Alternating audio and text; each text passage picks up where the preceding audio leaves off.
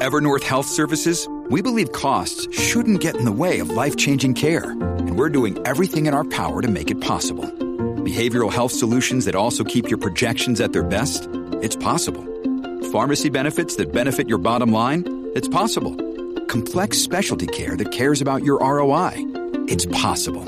Because we're already doing it. All while saving businesses billions. That's Wonder made possible. Learn more at evernorth.com/wonder. Es esa otra cultura, la cultura de la violencia, donde ver asesinar a alguien es algo muy sencillo. Leo, Leo Díaz en Nación Z Nacional por Z93.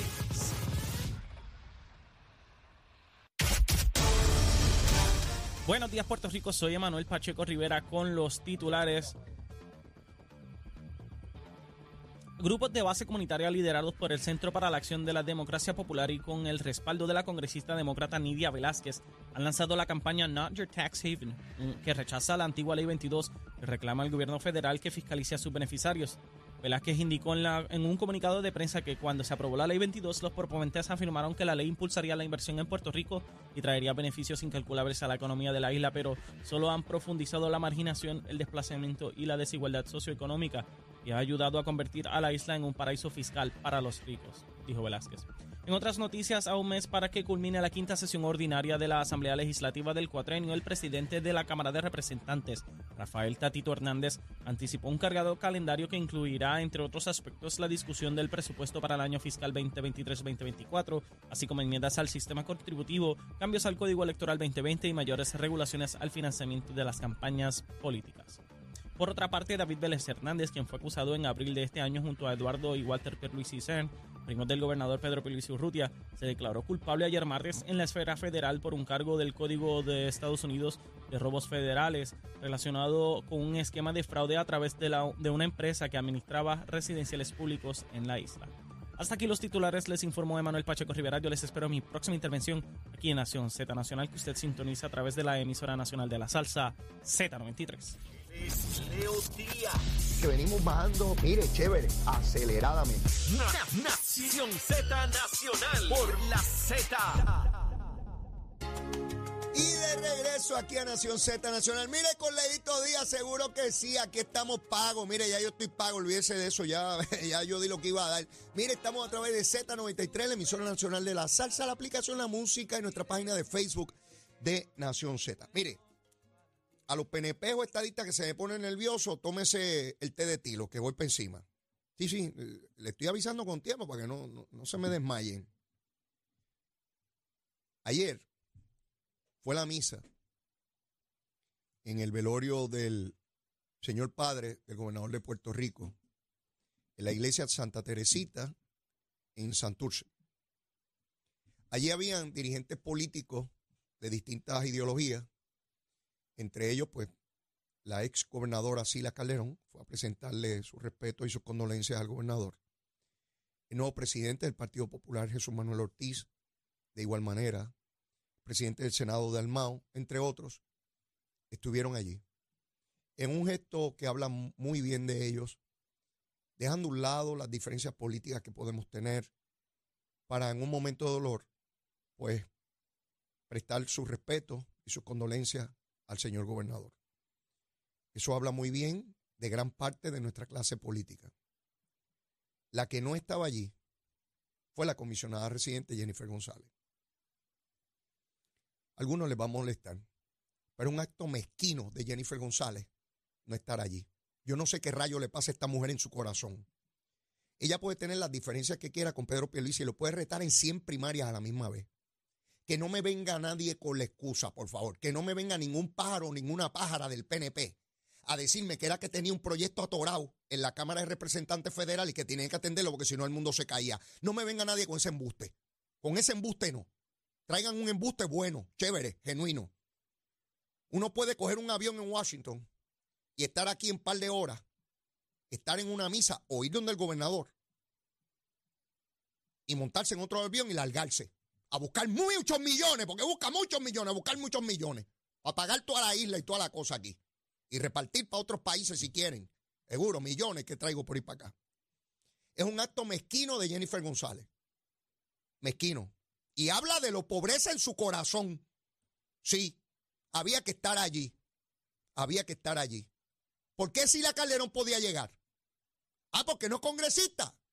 O Jesús Manuel Ortiz que aspira a la gobernación. Y si es el candidato va a retar a Pedro Pierluisi. Se le cayó un canto a Jesús Manuel. Al contrario, lo engrandeció. A Jesús Manuel Ortiz. Y habla de su don de gente. De ir allí. Y decirle, gobernador, lamento la partida de su padre. Caramba, ¿Cuántos gestos como ese necesitamos todos los días en Puerto Rico para disipar o disminuir el odio que tanto se promueve en esta isla por ciertos sectores? De que yo no lo puedo saludar porque es de otro partido, porque yo lo tengo que odiar aunque no lo conozca porque es de otro partido. Y hablamos de una sociedad eh, civilizada y mucha bobería. Nadie me venga con una excusa para la comisionada. No me vengan con embuste. A los PNP que vengan con embuste, lo lamento. Lo lamento. Debió haber estado allí. Podían llegar los líderes populares y no llegar la comisionada. Qué barbaridad. Nada, lo dejo ahí. Y usted lo toma como quiera. Después de todo, yo soy un botito más si es que llego. Uno, mire, yo soy uno. Unito, unito, unito. Leito Díaz. Monito Santurce. Lagarto de Leito. ¿Eh? El pájaro de Leito. No, no, uno más yo soy. ¿Ves? Ustedes deciden lo que quieren hacer. Pero eso es una barbaridad. Así lo veo yo. Así lo veo yo.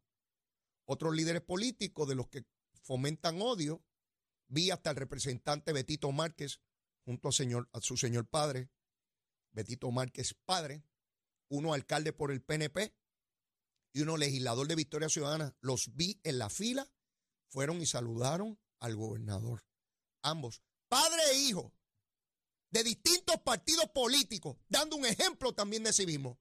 Betito Márquez padre y Betito Márquez hijo. Y se podrá tener las diferencias que sean, pero demostraron de qué están hechos. Y podemos tener las diferencias que sean. Sí, señor, pero estaban allí. Me gustó mucho verlo.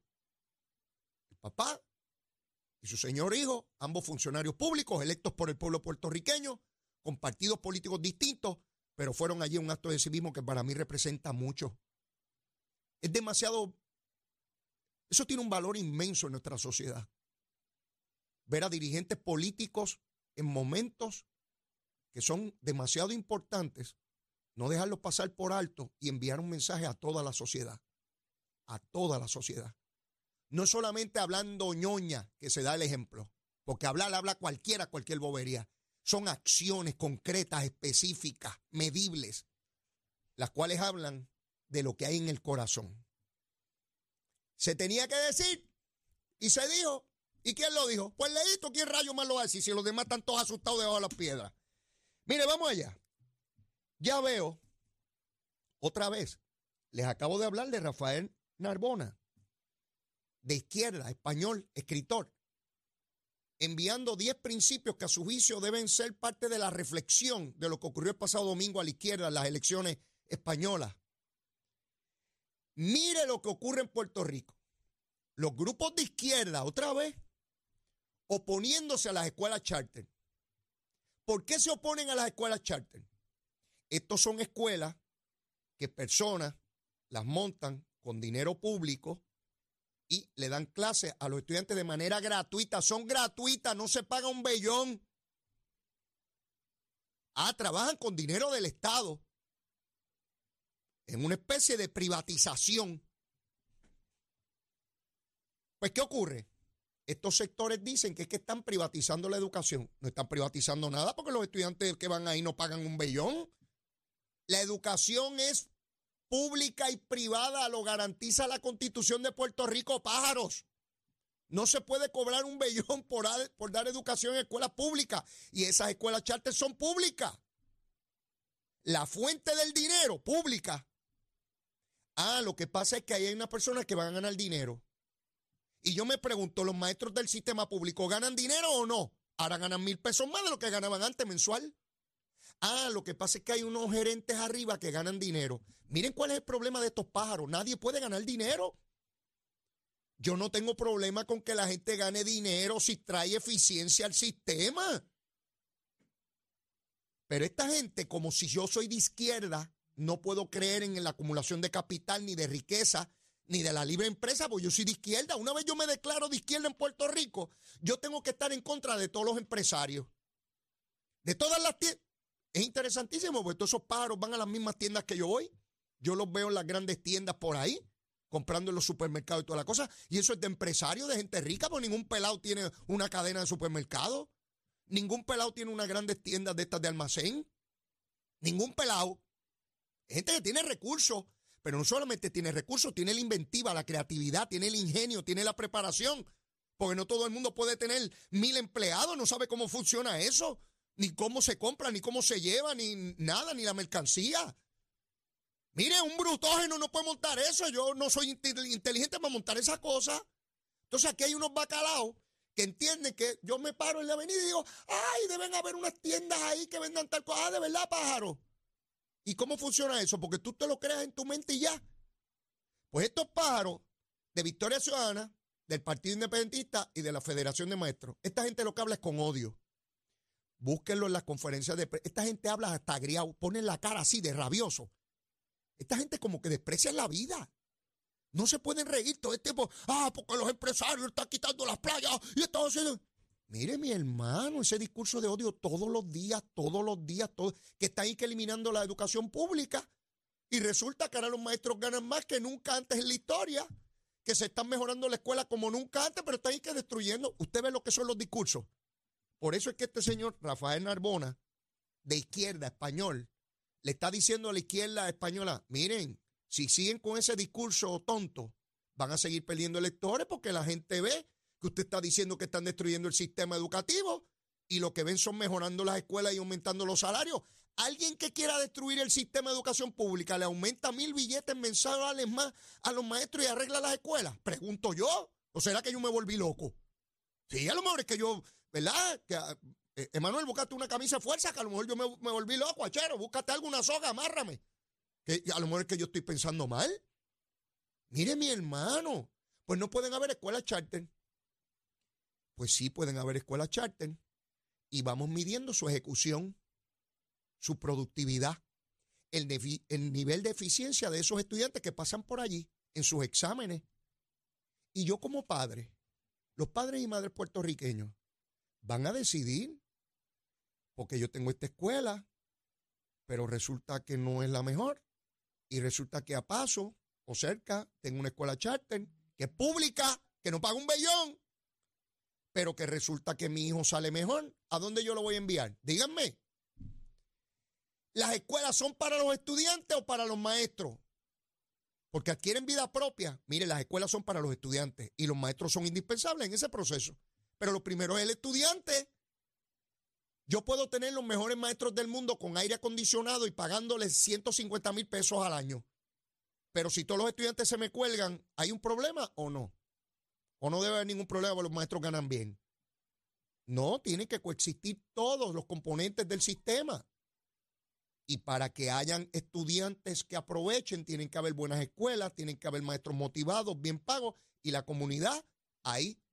Porque si yo suelto a mi hijo como si fuera un lechón en el salón de clase y no lo quiero ver hasta que llego de trabajar a las 7 de la noche y que la escuela se encargue, y no sé si está fumando marihuana, no sé si es del sector escolar, no sé lo que está haciendo, pues mire, por mejor escuela que haya, echártelo o no, eso no va a funcionar. ¿O me equivoco? ¿Me equivoqué? Pregunto. Yo siempre estoy preguntando, yo soy un preguntón y un presentado. Siempre he sido así, no va a cambiar. Así que van a ver a estos pa, ya convocaron una marcha, porque ellos van a marchar otra marcha más. De la Plaza Colón a Fortaleza y lucha siente. Mire, con el machete nos la darán. No aportan nada que no sea crítica. No aportan nada ninguna idea para mejorar el sistema. nada, ni proyectos pilotos, ni nada, ¿eh? Que están destruyendo el sistema. Mire, yo vengo escuchando ese discurso, por eso es que tiene tanta razón Rafael Narbona. Yo vengo escuchando ese discurso desde que yo era un chamaquito, desde que yo estudiaba en la escuela elemental Manuela Pérez. Siempre estos grupos de magisterio, ¡ay! Nos están destruyendo el sistema. Mire, se jubilaron todos y ya no existen. Y el sistema está ahí. Es el discurso para mantener uniones, ellos tienen problemas con las escuelas charter, con lo que no tienen problemas con cobrarle cuotas a los maestros. Con eso no tienen problemas. Con chuparle como una garrapata el dinero a los maestros en cuota, con eso no, con eso no tienen problemas. Eso no protestan a que, a que no hacen una conferencia de prensa diciendo que ya no, perdón, que ya no van a cobrar cuota o que van a bajar la cuota. ¿A qué eso no? No, no con los, mira, los chavitos, los chavitos míos no. Yo fastidio con los chavos de los otros, con los míos no, porque con eso es que yo vivo. Líderes obreros, viviendo bien y los demás fastidiados. De vagos, sin hacer nada. Hago dos conferencias al mes para que digan que estoy trabajando. sí, como los políticos vagos. Dicen cuatro cosas en una conferencia de prensa y ya, ya trabajé. Porque ya me vieron en las redes sociales. Sí, mi hermano, estas cosas hay que decirlas. Estas cosas hay que decirlas porque si no, no funciona. Así es que ya, ya verán esos pájaros en contra de la en contra de la escuela charter y de cualquier cosa. Ellos están en contra de todo y a favor de nada. Todo lo que se plantee, ellos están en contra. Hasta del diamante ese de Gurabo. Ellos no, no, no, no lo quieren bregar con nada. Mire, Connie Varela, mi buen amigo, ayer se supone, digo, fíjense como en la prensa no se hablaba, o no se habló hoy, del mensaje de Miguel Romero, pero ayer habían montones de páginas en todos los periódicos porque Connie Varela iba a bajar un proyecto de ley, un proyecto de ley no, una resolución para enmendar la constitución y que pueda haber una segunda vuelta en Puerto Rico y que haya que ganar la gobernación por 50% más. A eso le dedicaron muchas páginas, una cosa que no tiene ninguna posibilidad porque no hay dos terceras partes para aprobar eso. Pero a eso le dieron muchas páginas porque eso ayuda a la izquierda para que vean cómo trabaja gran parte de la prensa aquí. Sí, si es algo que favorece a la izquierda, eso le damos muchas páginas. Pero si es el alcalde de San Juan diciendo una enorme cantidad de logros en solamente dos años y medio, eso no aparece en una sola página. Pues Conito, con Ibarela, Tatito le detuvo el proyecto ayer, no se lo aprobó. Bendito pobre Connie, lo maltratan. Connie, te maltratan, papito. Yo te quiero, yo te voy a defender. Que la semana que viene, se va- van, a, van a considerarlo, la semana que viene. El pobre hombre está fastidiado allí. Jesús Manuel Ortiz, el nuevo presidente del Partido Popular, nombró a, a Pablo José, el candidato comisionado residente, por lo menos hasta ahora, el único que se vislumbra en el Partido Popular. Lo nombró secretario auxiliar de Asuntos eh, Federales e Internacionales. Así lo nombró. Mire, y dicen que ahora es que van a bregar con la en contra de esta idea y a favor del Estado Libre Asociado y todo este tipo de cosas. Mire, mi hermano, esa misma posición la tenía su papá hace muchísimo tiempo. Y díganme, ¿qué logró José Alfredo durante todos esos meses? Yo les pregunto, ¿qué, qué logró? No logró nada.